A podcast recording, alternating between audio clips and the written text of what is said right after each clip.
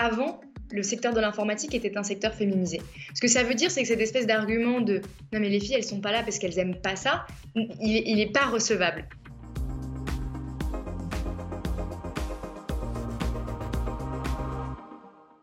Connaissez-vous Ada Lovelace Augusta Ada euh, King, comtesse de Lovelace, était britannique, elle était euh, mathématicienne et à l'origine du tout premier algorithme sur Terre. Et oui, et c'est en son hommage que Chloé Hermary a nommé euh, son école la première école française de code féministe. Elle est en ligne avec nous. Bonjour Chloé Hermary.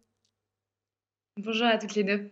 Euh, merci beaucoup d'être en ligne avec nous et de répondre à nos questions parce que grâce à vous, avec vous, on va comprendre pourquoi inclure les femmes dans la tech, c'est tout simplement euh, une urgence. Et à mes côtés, euh, pour en parler, notre spécialiste formation, Svenia Busson. bonjour Svenia, ça va? Ça va très bien et toi, Charlotte? Oui, merci. Euh, tu explores pour nous euh, toutes les pédagogies innovantes, différentes, que ce soit en France ou, ou, à l'étranger. Et, et, pour le coup, l'école de Chloé Hermary, c'est vraiment un modèle alternatif. Absolument, Charlotte, absolument. Et je suis ravie d'avoir Chloé aujourd'hui avec nous euh, parce que j'aimerais beaucoup que vous nous parliez un peu plus de Adatech School. pourquoi vous l'avez créée et à, à quoi vous formez exactement? Alors, euh, donc déjà, en fait, Adatech School, donc c'est une école effectivement féministe qui répond à, un problème aujourd'hui, c'est le manque de femmes dans l'informatique dont Charlotte parlait un petit peu avant. Manque de femmes dans l'informatique, il faut peut-être mettre quelques chiffres dessus. Euh, d'abord, c'est un manque de femmes euh, qui se voit dans les écoles et puis ensuite dans les équipes. c'est 10% de femmes aujourd'hui qui occupent les postes de développeurs dans un contexte où la plus grosse création d'emplois aujourd'hui en France sont justement sur ces postes. Donc c'est un problème euh, si on est une femme et qu'on est euh, euh, convaincu par la justice sociale de se dire bon bah en fait tous ces nouveaux métiers et cette création de valeur ne va pas être occupée par les femmes. Et puis c'est un problème aussi tout simplement économique de se dire dans, dans un contexte de pénurie de talent, de pénurie de talent et de, et de recherche, ça serait quand même dommage de se passer la moitié de la population. Donc ADA va venir répondre à ce problème de se dire nous devons former des femmes, plus de femmes à l'informatique et pourquoi en fait aujourd'hui il n'y a pas assez de femmes? C'est un peu, c'est un peu ça auquel aussi on répond. Euh, alors pourquoi il n'y a pas assez de femmes dans l'informatique? C'est un problème qui vient euh, d'abord de l'orientation en amont, de se dire euh, il y a très peu de femmes qui s'orientent dans l'informatique après le bac et dans les formations. Alors peut-être qu'on pourra y revenir. Et puis ensuite, il y a un problème aussi un petit peu en aval, de se dire il y a peu de femmes qui y restent, puisque, alors un, dans les écoles, 70% des femmes disent euh, vivre des situations de sexisme, donc on voit des problèmes de décrochage. Et puis ensuite, plus tard, dans les entreprises, euh, on estime à 40% de femmes qui quittent le secteur au bout de 10 ans de carrière. Donc en fait, on a une, déliquescence euh, de la présence des femmes dans l'informatique qui se fait tout le long de la chaîne. Et avec ADA, avoir une école féministe, c'est avoir justement une, réponse systémique sur ce problème de manque de femmes dans la tech. Euh, mais une, école féministe, ça revendique quoi? Ça veut dire que c'est tout de même inclusif? Vous avez des garçons, rassurez-moi, dans vos promos. Absolument. Euh, donc ADA est une école qui est ouverte aux hommes et aux femmes. Moi, je considère que le féminisme, c'est euh, euh, se battre pour l'égalité homme-femme qui est encore aujourd'hui pas tout à fait atteinte. Et donc, du coup, bah, c'est un, combat d'égalité qui se porte par les femmes et par les hommes. Donc, dire qu'on est une école féministe, ça veut dire déjà constater le fait qu'aujourd'hui, les femmes ne sont pas les égales des hommes, constater que dans ce secteur, elles ne le sont pas non plus, et apporter du coup une réponse qui est globale et qui va venir réfléchir sur la façon dont on éduque les jeunes femmes, la façon dont on les oriente, les représentations de ce qu'on a de ces métiers, et comment ensuite on change une culture d'un secteur aujourd'hui euh, très masculin et, donc très masculinisé.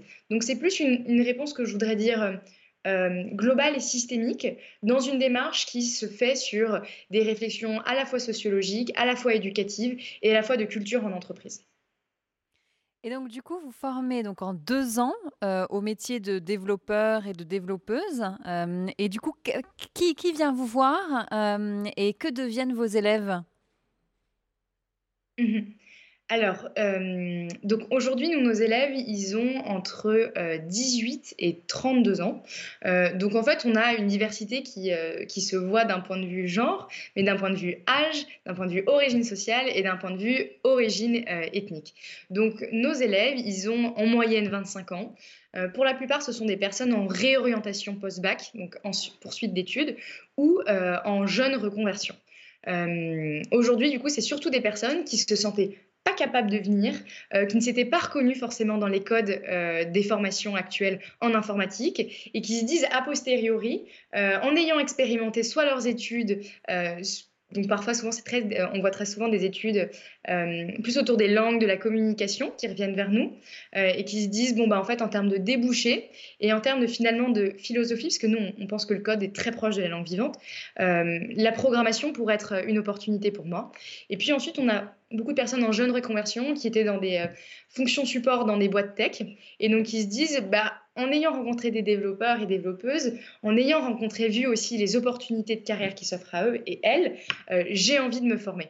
Donc en fait, on, a cette petite marge de rattrapage euh, qui est présentée pour des personnes qui, au début, ne se sentaient pas capables de s'orienter dans ces formations.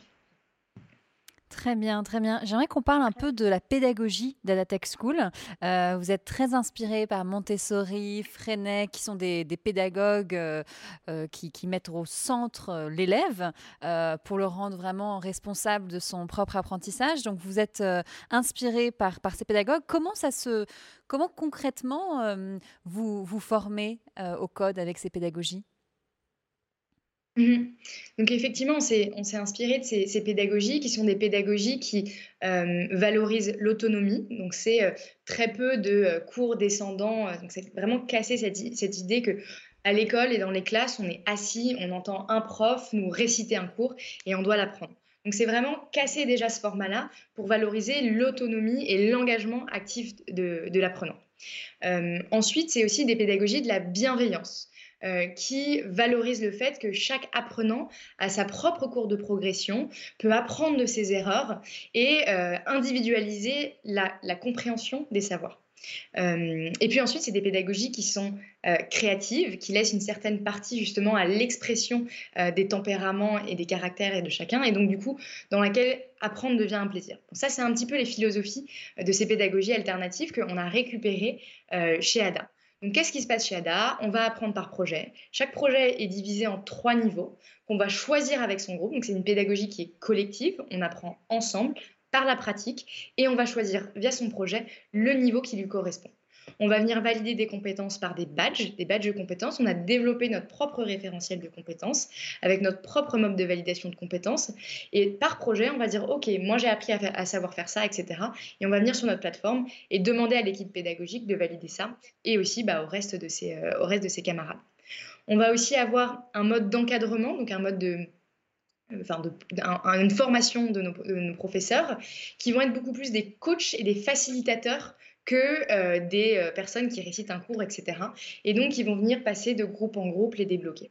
Et puis ensuite, on a intégré un certain nombre de rituels qui sont les clôtures, donc un moment où en fait on débride de sa journée ensemble, euh, on communique sur ses frustrations, etc., qui ont lieu à fin de chaque fin de journée, ou encore le vendredi, qui est un format de forum ouvert où chacun choisit son activité. Donc par ces rituels, par ces outils, euh, par cette philosophie et la formation de nos encadrants. C'est comme ça qu'on dit qu'on s'inspire en fait des pédagogies alternatives euh, qui ont été développées pour la petite enfance et que nous on développe pour les plus vieux. Euh, Chloé Hermary, vous êtes extrêmement jeune, vous avez 25 ans. Qu'est-ce qui, dans votre propre parcours, vous a donné les clés aussi vite pour à la fois comprendre les besoins qu'il y avait dans le monde de la tech et puis ce monde des nouvelles pédagogies qui est quand même tout de même assez complexe? Ouais. Euh, j'ai toujours été passionnée d'éducation, j'ai toujours donné des cours, j'ai accompagné euh, plein de jeunes euh, en souffrance à l'école. Et donc, du coup, moi, ce qui m'avait touchée, c'était, alors même qu'on a une chance d'apprendre, en fait, on peut souffrir de ces années d'apprentissage. Donc, moi, ça, c'était une, première constatation qui était, on passe beaucoup d'années à l'école et en fait, qu'est-ce qu'on en ressort? Quel est le rôle de l'empowerment véritable de l'école? Et donc, moi, à ma sortie de mes études, c'est de me dire, alors même que j'ai eu un parcours même d'excellence qu'on dirait, euh, euh, vous avez euh, on, nous disait toute votre vie, vous allez, vous allez vous garder des portes ouvertes, garder des portes ouvertes. Et en fait, à la fin, c'est bon, bah, très bien, j'ai toutes ces portes ouvertes. Qu'est-ce que j'en fais? Euh, Donc, du coup, un questionnement autour de la pédagogie et du rôle de l'école. Et l'autre, justement, même pas au, sens de la tech, mais un questionnement euh, sur la place des femmes dans la société et dans des milieux extrêmement masculins. Moi, personnellement, c'était dans mes études et dans mes expériences personnelles. Et donc, du coup, sur mon envie de créer l'école Montessori du supérieur, quand je me suis rendu compte que dans le milieu de la tech, qui était un milieu qui recrutait énormément, euh, qui était en pénurie de talent, et en fait qui avait ce problème d'inclusion, bah, ça m'a énormément touchée parce que ça m'a rappelé moi ce que j'avais vécu personnellement. Bon, on va préciser hein, que c'est que c'est une école euh, reconnue par l'État hein, euh, aujourd'hui. Absolument, et certifiante, ce qui est, ce qui est assez formidable. Euh, effectivement, on, régresse. Je, suis tombée sur un chiffre récemment d'une étude d'Accenture et Girls Who Code qui disait que le nombre de femmes dans la tech et dans l'IT, les, technologies de l'information, régresse. C'est-à-dire qu'en 1984, elles étaient 35%. Aujourd'hui, elles sont plus que 32%. Bon, c'est un chiffre pour les US, mais en France, c'est à peu près la même chose. Donc c'est assez, mmh. moi ça me fait un peu peur. Donc quelles sont les pistes? Comment on peut euh, faire en sorte, alors évidemment avec des écoles comme euh, comme Adatech School, mais en général euh, dans l'orientation. Je sais que vous avez aussi travaillé sur les sujets d'orientation après après vos études, Chloé. Comment faire pour faire en sorte que plus de filles se lancent dans cette voie? Ouais.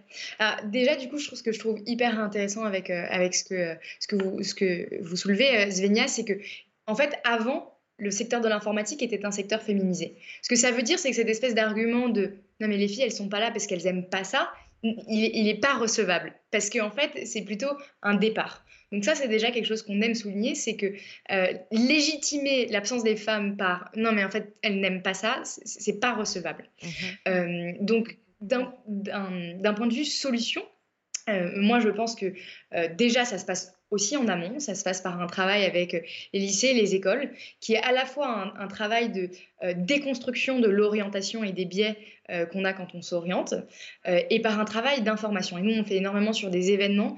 C'est, on va dire, rendre ses lettres de noblesse à ce métier, qui est un métier qui est créatif, extrêmement collaboratif, qui crée de la valeur, qui a de l'impact, etc. et donc, du coup, changer les représentations de ce métier euh, par de l'information et par euh, de, la, de la vulgarisation. Et puis, je pense qu'ensuite, il y a un deuxième, euh, un deuxième travail qui doit être fait, et c'est ce que je mentionnais tout à l'heure. Il y a un problème sur l'aval, sur la, rétention des femmes dans l'informatique. Et ça, ça doit être fait justement euh, par des politiques internes d'un point de vue des écoles, mais aussi d'un point de vue des entreprises, sur qu'est-ce que c'est en fait d'avoir aujourd'hui des cultures et des organisations inclusives qui permettent aux femmes bah, de rester, de s'épanouir et d'avoir autant de chances qu'un homme euh, d'accéder, euh, de réussir et d'accéder à des promotions. Complètement. Et puis en plus, ça pose vraiment aussi le problème de, tous ces outils technologiques qu'on utilise absolument tous les jours, qui sont façonnés, créés, designés par des hommes, euh, et donc forcément pas, pas très inclusifs en, soi. Donc, euh, donc effectivement. Euh, vous parlez de la créativité qui est nécessaire dans ce métier, vous, parlez de toutes ces compétences qui sont euh, de fait inclusives. Euh, qu'est-ce qu'on apprend exactement quand on sort de, deux ans euh, chez Adatech School À quel métier on peut postuler et, qu'est-ce qu'on peut devenir finalement? Mmh Donc, nous, on ne prétend pas être une école d'ingénieurs. on ne fait pas en deux ans ce que d'autres écoles font en cinq ans. ce qu'on dit, c'est qu'en un an, en fait, on va donner des compétences comportementales qui sont nécessaires à euh, la bonne, on va dire la bonne posture d'un développeur et d'une développeuse en entreprise. Donc on a un an à l'école et un an en entreprise en alternance au format 4 jours en entreprise, un jour à l'école. Donc on a cette année en, école qui va être une formation généraliste sur lequel on va aborder les fondamentaux de la programmation, mais surtout en fait dans lequel on va aborder les postures, les bons réflexes, la méthodologie de travail et comment en fait on déconstruit un problème et on crée un code qui est de qualité euh, et qui est réutilisable par les autres. Donc c'est surtout ça, c'est des compétences comportementales et des bons réflexes qu'on va avoir en un an. Et puis ensuite, on va les orienter en entreprise. Étant donné qu'on est une formation généraliste, on forme à un titre de développeur et développeuse logicielle, d'applications, à la fois mobile mais à la fois web euh, ou logiciel. Et, euh, mais nos, apprenants ont la possibilité de se spécialiser dans le front-end, donc c'est tout ce que vous voyez, vous, sur votre écran. Dans le back-end, c'est toute l'intelligence qu'il y a derrière. Ou full stack, c'est quand on, en fait, on marie un petit peu euh, les deux. Euh, ils auront aussi des notions de sécurité, de data science, etc. Donc, c'est des profils généralistes qui, auront, qui seront en mesure de faire un choix éclairé au bout de ces deux ans de formation. Et nous, c'est vraiment l'idée aussi, c'est dans cette formation généraliste, c'est on a des personnes qui étaient débutantes, qui ne savaient pas ce que c'était la tech. Elles ont besoin en tout cas d'avoir d'abord une vision suffisamment holistique et complète du milieu et du secteur avant de s'orienter. Merci beaucoup Chloé, merci et bravo pour ce parcours qui est vraiment euh, très impressionnant. Merci beaucoup d'avoir été avec nous et d'avoir partagé votre vision euh, de, de, ce que vous appelez euh, donc une vision holistique et globale et, inclusive de, cette formation à la tech. c'est vers ça que vont beaucoup d'écoles aujourd'hui et grâce à toi Svenia, on, on les découvre épisode après épisode. Merci à toutes les deux. Merci à vous deux. Merci d'avoir écouté Way of Trailblazer. Si vous avez aimé cet épisode, vous pouvez en parler autour de vous et dès maintenant le partager. Surtout, n'hésitez pas à nous laisser 5 étoiles sur Apple, Google Podcast, Spotify ou encore Deezer. Et si vous avez le temps, nous serons très heureux de connaître votre avis sur l'émission. Merci encore, merci à vous et à très bientôt.